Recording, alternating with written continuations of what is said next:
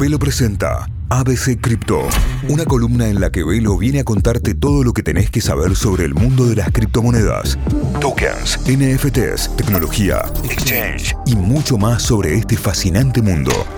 Esto es ABC Cripto by Velo. Para arrancar esta última hora de programa empezamos un nuevo ABC Cripto con Velo y hoy venimos con un tema que está buenísimo. ¿Por qué es importante la educación financiera en niñas y niños?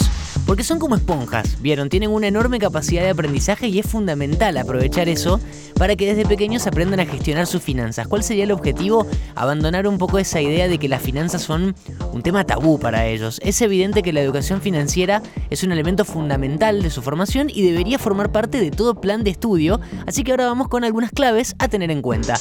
Una de las primeras cosas que se pueden inculcar es el hábito del ahorro. Para que empiecen a ahorrar, por ejemplo, ayudarles a fijar un objetivo de ahorro, una meta concreta y alcanzable. Por ejemplo, comprarse un juego, comprarse un libro y armar un plan para lograr ese objetivo. Y de esta forma, motivación y esfuerzo van a estar presentes para que el esfuerzo de ahorrar tenga un sentido determinado. Otra clave podría ser dar una mensualidad fija o también un monto semanal, lo puedes establecer como quieras, a hijos e hijas para que sea una excelente manera de enseñarles a administrar y también a autogestionar.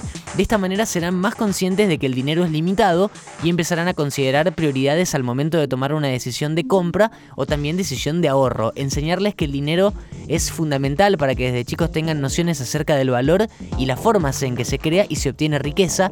También forma parte del trabajo como método de ingreso y los distintos gastos en que incurrimos todos los días.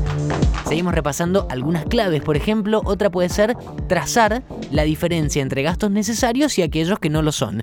Ejemplos para entender, por ejemplo, la jerarquía de gastos y distinguir lo más esencial vinculado, por ejemplo, a la comida, la casa, la escuela, la ropa, de aquellos que tienen un rol no preferencial como pueden ser los destinados al ocio o al entretenimiento.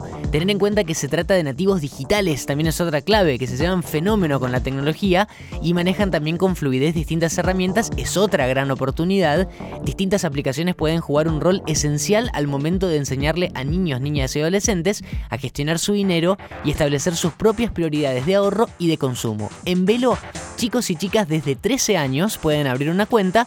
También eh, para tener en cuenta es con previa autorización de madre, padre y o tutores, pero a partir de los 13 años es para ellos una excelente manera de introducirse en el mundo de las finanzas y tener un control del propio dinero. Velo presentó ABC Cripto.